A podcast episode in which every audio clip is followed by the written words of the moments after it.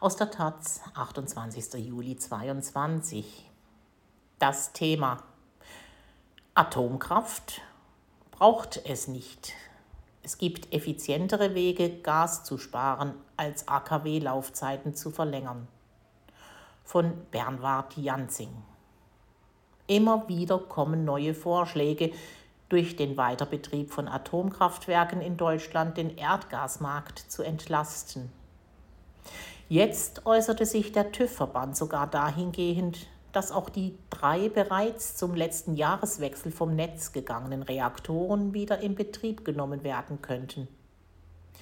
Die seit nunmehr sieben Monaten abgeschalteten Blöcke seien nach wie vor in einem sicherheitstechnisch ausreichenden Zustand, so der TÜV stellt man die sicherheitstechnischen, wirtschaftlichen, logistischen und juristischen Fragezeichen hinten an, bleibt vor allem eine Frage.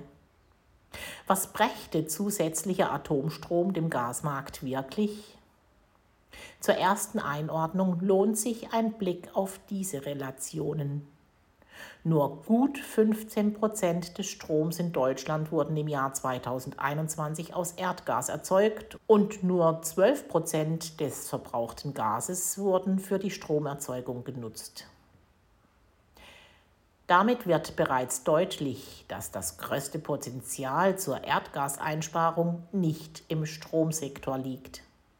Der Versuch, durch eine Laufzeitverlängerung von Atomkraftwerken Erdgas zu sparen, dürfte zu den ineffizientesten Ansätzen zählen. Kürzlich hatten zwei unabhängig voneinander erschienene Studien von Strommarktanalysten gezeigt, dass durch einen Weiterbetrieb der drei noch laufenden Reaktoren der Gasverbrauch in Deutschland nur um rund einem Prozent sinken würde. Das liegt daran, dass nach den Mechanismen des Strommarkts die eher unflexiblen Atomkraftwerke lediglich andere unflexible Kraftwerke verdrängen würden, in erster Linie Kohlekraftwerke. Die Gaskraftwerke als die flexibelsten Anlagen würden weiterhin am Markt bleiben, weil das Stromsystem deren Flexibilität benötigt und entsprechend wirtschaftlich belohnt.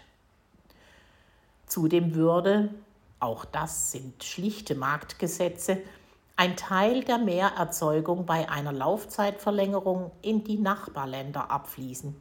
Aktuell exportiert Deutschland in der Bilanz, auch wegen der hierzulande noch laufenden drei Atomreaktoren, viel Strom. Seit Jahresbeginn lag der Exportüberschuss bei mehr als 18 Milliarden Kilowattstunden. Der Strom ging vor allem in die Schweiz, nach Österreich, Polen und Frankreich. Dass man in anderen Sektoren mehr Potenzial zur Gaseinsparung hat als im Strommarkt, zeigen diese Zahlen.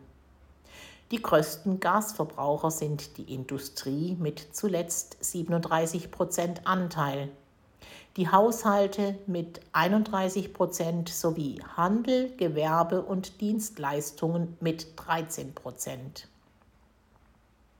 Würden diese genannten Sektoren nur jeweils 15 Prozent ihres Gasverbrauchs einsparen, ein Ziel in dieser Höhe hat die EU just für den nationalen Verbrauch gesetzt, würde so viel Erdgas gespart, wie heute die gesamte Stromwirtschaft benötigt.